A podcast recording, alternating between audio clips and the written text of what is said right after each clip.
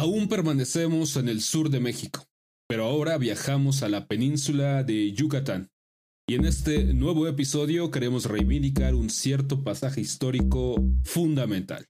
De la amplia gama de posibilidades hay un capítulo de la historia de Yucatán que nos gustaría traer a cuento aquí para comenzar.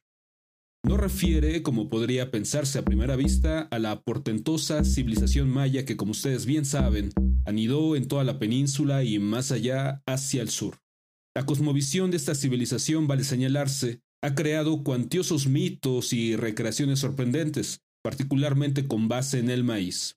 Muchos de los esfuerzos de esta cosmovisión consisten en reivindicar el saber hacer de sus pobladores originarios, una defensa como si estuviéramos hablando de la defensa estricta del conocimiento científico y sus aplicaciones técnicas.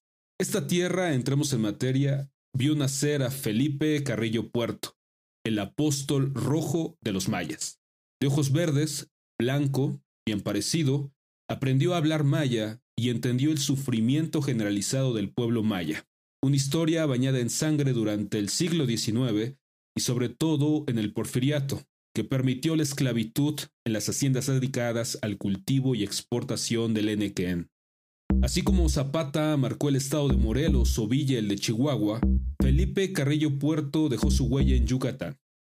Su biografía es de gran interés, casi novelesca, algo desconocida quizás, trágica al final, particularmente por su actividad política radical en el Partido Socialista del Sureste. Originalmente fue zapatista al lado de Zapata y luego se volvió socialista obrero radical. Aunque fue interrumpido y operó solo dos años, alcanzó la gubernatura del estado en una gran efervescencia revolucionaria. Una ciudad yucateca lleva su nombre, pero fue fusilado en la revuelta del agua artista que buscaba infructuosamente que Obregón no impusiera a Plutarco Elías Calles en la presidencia de México, como finalmente sucedió. En el breve periodo del Partido Obrero Socialista que justamente lideró Carrillo Puerto, aconteció uno de los grandes capítulos no solo de Yucatán, sino del México progresista.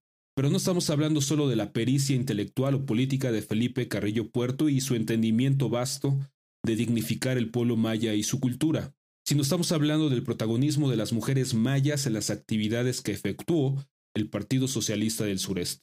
Fueron fundamentalmente maestras que intervinieron en los dos congresos clave del partido, donde formularon con gran claridad argumentativa derechos culturales, políticos, laborales y también, aunque en menor medida, pero no menos importante, derechos sexuales. En Yucatán, en efecto, algunas de las congresistas expresaron el derecho al placer de las mujeres, se autodenominaban feministas, y con sus planteamientos hacían palidecer la ley carrancista sobre las mujeres de 1915 en torno al divorcio, por ejemplo, que ponía fin a la concepción natural de los matrimonios eternos. Estamos hablando de los años 20 del siglo anterior, cuando en nuestro país, para empezar, el feminismo no se conocía, al menos no con ese nombre, y fue hasta julio de 1955 el voto efectivo de las mujeres a nivel nacional. En alguna página perdida de estos congresos, las mujeres mayas interrogaban, ¿quién es dueño del cuerpo de la mujer?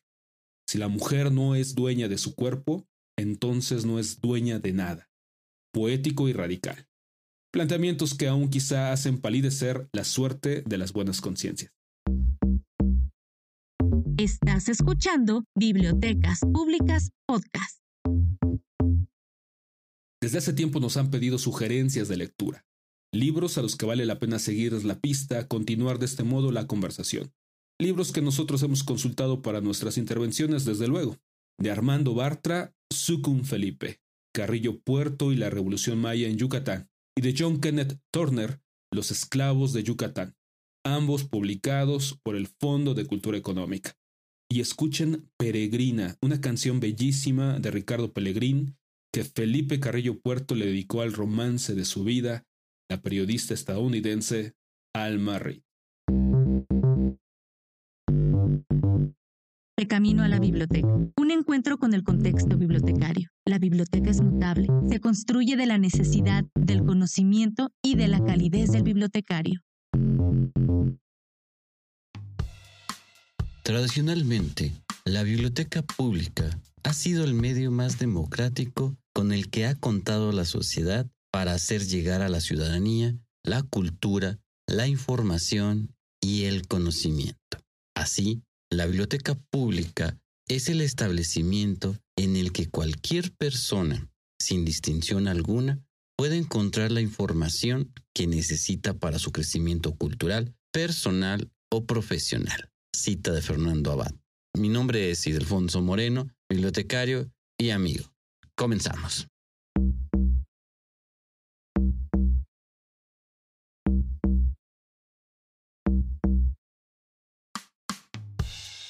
La idea romántica de poder tocar algo nuevo y en ese instante nuestro don salga y crear, hacer algo extraordinario, viene de películas.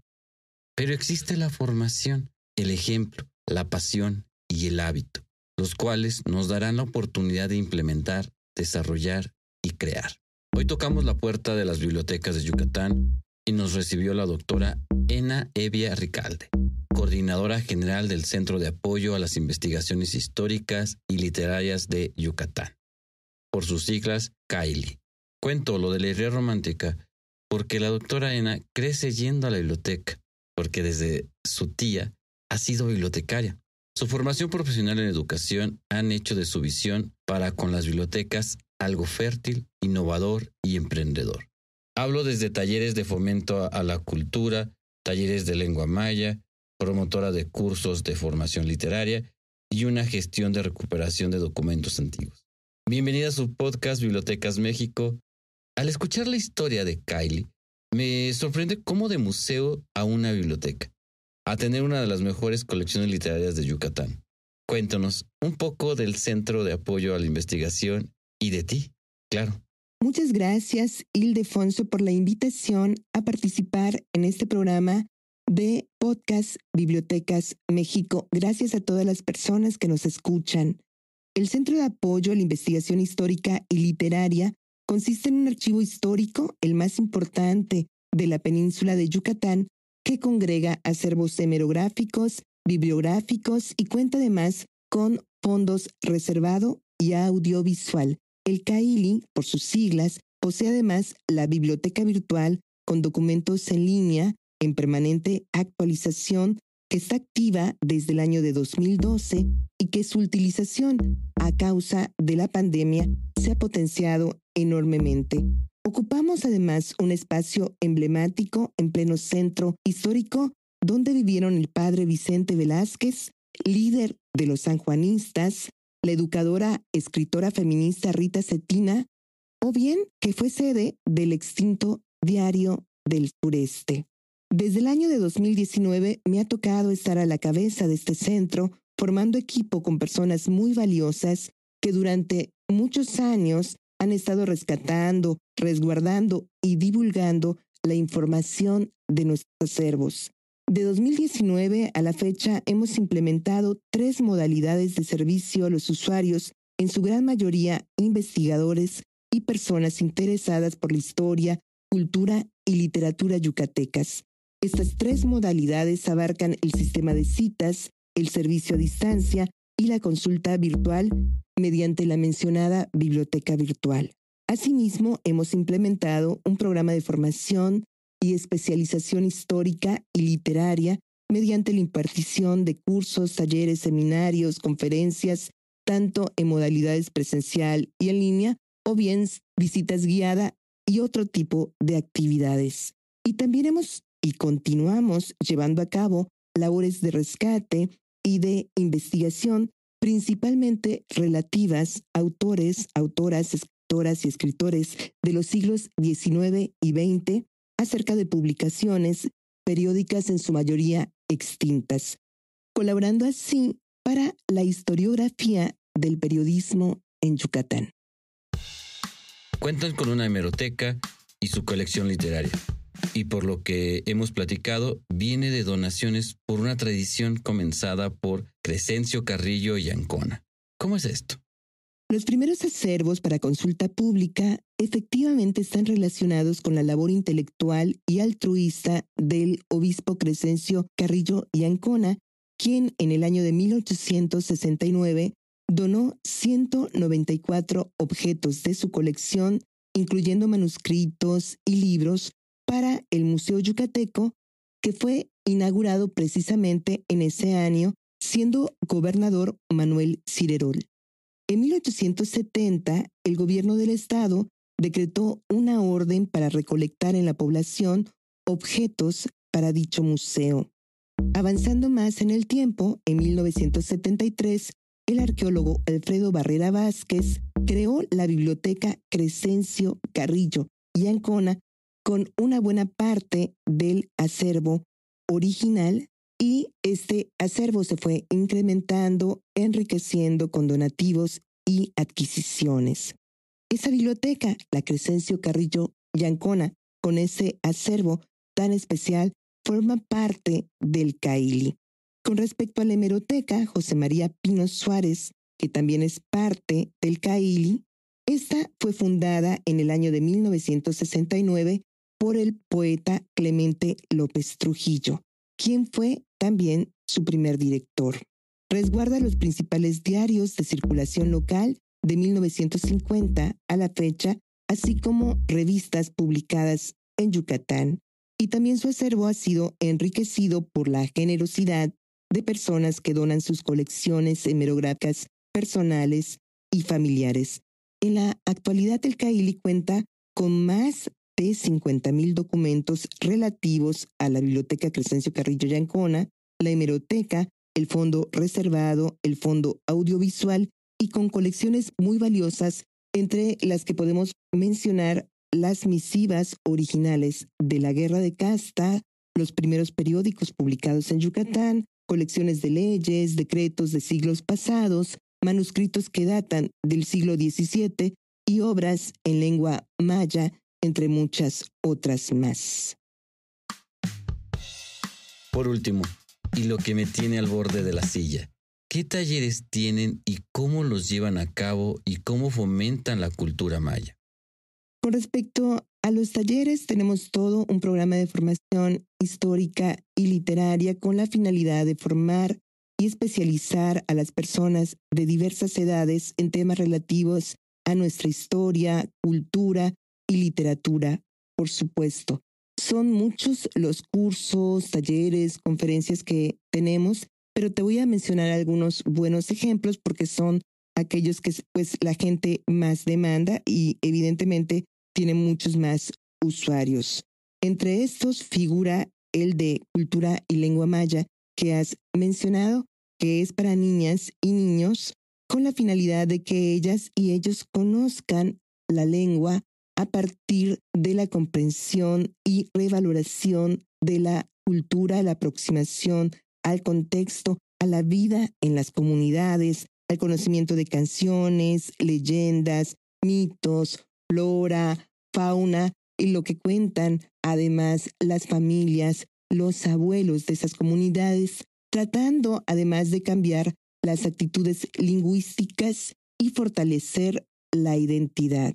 Otro buen ejemplo es el trayecto de la tinta, que es un taller para niñas, niños y jóvenes a fin de dar a conocer publicaciones periódicas y autores y autoras de otros siglos a ese público tan especial que es el infantil y juvenil. Y un tercer ejemplo más es el arte de contar, en el que trabajamos con niñas y niños de las comunidades, les enseñamos técnicas para la preservación fotográfica a fin de recuperar la memoria de sus comunidades y también técnicas narrativas para construir entre todos la historia. Como puedes ver, pues son algunos ejemplos de talleres que hemos impartido tanto en las modalidades presencial y en línea, pero bueno, tenemos todo un programa dedicado a diversos públicos, a diversos sectores, con esta idea de divulgar nuestros acervos y que la gente conozca, valore la cultura y por supuesto los documentos que forman parte del Centro de Apoyo a la Investigación Histórica y Literaria. Muchas gracias. Fue y es un honor que también lo quiero decir. Ha sido muy grato conocerla y charlar con usted. La pasión que tiene por las bibliotecas debería difundirse y todos contagiarnos de ella. Pues muchas gracias, Ildefonso. Gracias a Podcast Bibliotecas México. Muchas gracias a las personas que nos escuchan, que comparten de alguna manera nuestra pasión por los libros y los documentos y por supuesto nuestro patrimonio cultural. Les esperamos muy afectuosamente en Yucatán. No, la verdad ni lo esperen. No se hace rimas, menos una bomba yucateca. Un amigo de la secundaria me escribe y me dice que si le ayudo a hacer rimas. Soy poeta de verso libre, pero mándenos sus rimas, bombas yucatecas, a nuestro Facebook Bibliotecas México Podcast. Mi nombre es Idelfonso Moreno, bibliotecario y amigo. Hasta la próxima. En el inicio eran textos en un espacio. Hoy es el conocimiento resguardado y difundido por el bibliotecario. Llegado al final de esta conversación. Te invitamos a suscribirte a este podcast en la plataforma favorita donde escuchas tus podcasts. Gracias por escucharnos y deseamos encontrarte en un próximo episodio. Mi nombre es Berenice González, bibliotecaria, alias Pina Pepina, la cuenta cuentos más fina.